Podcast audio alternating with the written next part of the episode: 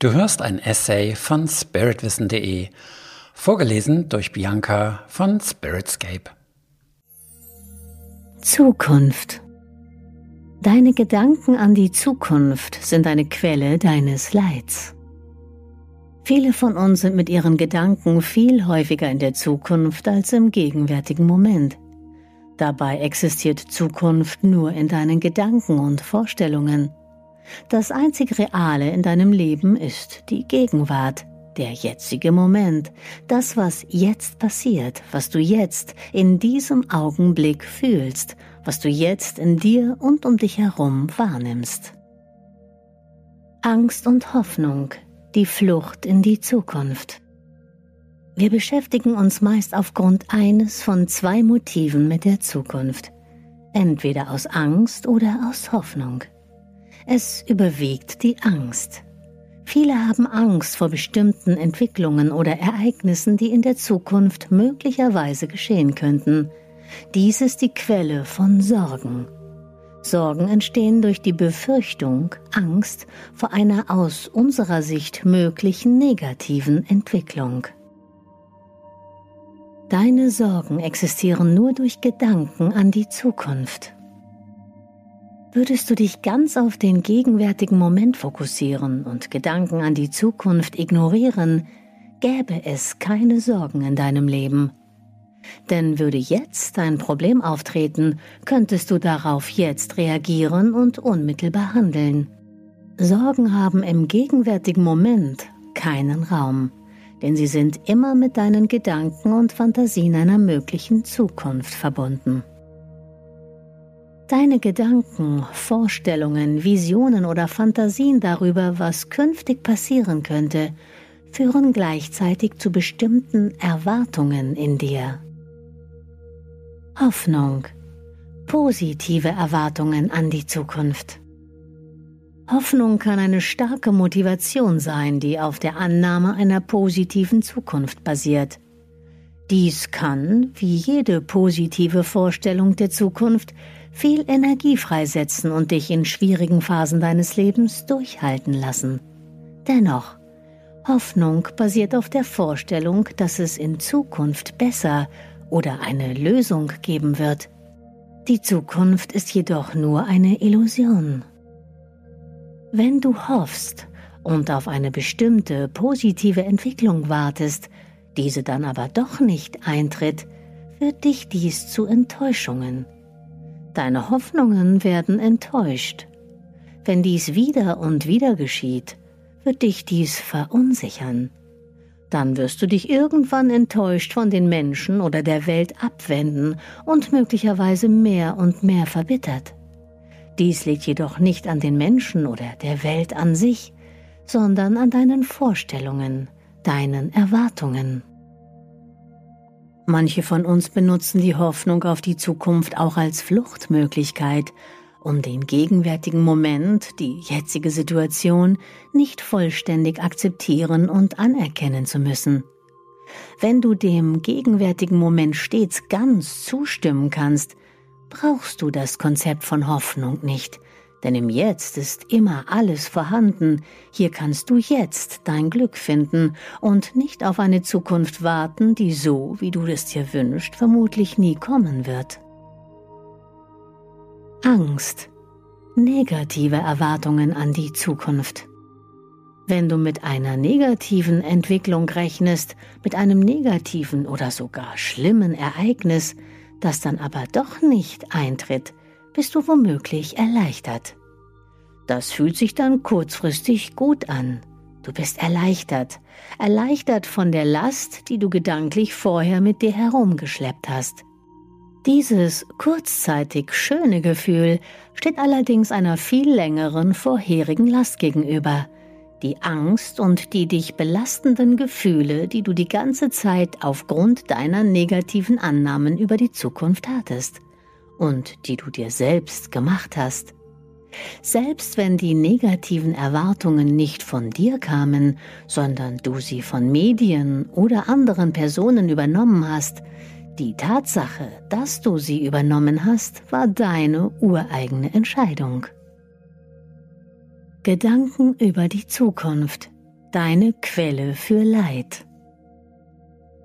Deine Annahmen über eine mögliche Zukunft führen also fast immer zu einer Enttäuschung. Durch deine Gedanken hast du eine positive oder negative Erwartung in dir erschaffen. Und die wird in der Mehrzahl aller Fälle zu einer Enttäuschung und damit zu Leid führen. Bitte prüfe das für dich. Die praktische Bedeutung der Zukunft. Immer wieder wird gepredigt, lebe im Jetzt und nicht in Vergangenheit oder Zukunft, denn sie sind nicht real und existieren nur in deinem Kopf. Aber ganz so einfach ist es nicht, denn es gibt in unserem Leben Situationen, in denen wir eine Zukunftsplanung brauchen. Wir leben in einer Welt von Zeit und Raum. Beides sind aus spiritueller Sicht nur Illusionen, doch als Mensch haben Zeit und Raum eine praktische Bedeutung für uns und wir müssen uns darin orientieren. Beispiel Urlaubsplanung. Wenn du immer nur im Jetzt leben würdest, könntest du kaum später im Jahr in den Urlaub fliegen. Denn zum Beispiel dein Arbeitgeber muss sich auch mit Zeit arrangieren und braucht daher eine Urlaubsplanung. Wenn alle Mitarbeiter von jetzt auf gleich in den Urlaub fahren könnten, wäre eine Firma wohl kaum überlebensfähig. Und auch die Fluggesellschaften und Hotels brauchen natürlich eine Planung, damit alle einen Platz bekommen können. Wir leben in der Zeit und müssen uns daher miteinander abstimmen. Ein anderes Beispiel, auch eine Verabredung mit einem Freund oder Freundin braucht die Zukunft.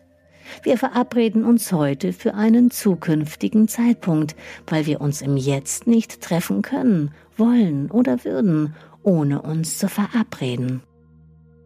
Ziele Wenn du Ziele erreichen willst, musst du in die Zukunft planen. Ein Ziel zu haben bedeutet, etwas erreichen zu wollen, was jetzt noch nicht ist. Du definierst einen Unterschied zwischen ist der Gegenwart und soll der Zukunft. Dies ist einerseits gut, weil es dir eine Richtung gibt und Kräfte in dir mobilisieren kann, um das Ziel zu erreichen. Ziele zu haben kann jedoch auch eine Quelle von Unglück sein. Nämlich dann, wenn du dich unerfüllt fühlst, solange du dein Ziel noch nicht erreicht hast oder wenn du dein Ziel am Ende nicht erreichen kannst. Das kann sehr frustrierend sein, Ziele bringen dich raus aus dem Jetzt, weil du dich gedanklich mit der Zukunft beschäftigen musst, um dein Ziel zu erreichen. Wenn es dein Ziel ist, erfüllt und glücklich im Jetzt zu leben, solltest du für dich genau überprüfen, ob es wirklich notwendig ist, dass du bestimmte Ziele verfolgst. In einem tiefen inneren Frieden gelangst du erst, wenn du all deine Ziele aufgibst. Wenn du einen Unterschied machst zwischen dem, was ist, und dem, was sein soll, verursachst du immer einen Konflikt in dir. Dies verhindert deine Glückseligkeit und Zufriedenheit jetzt.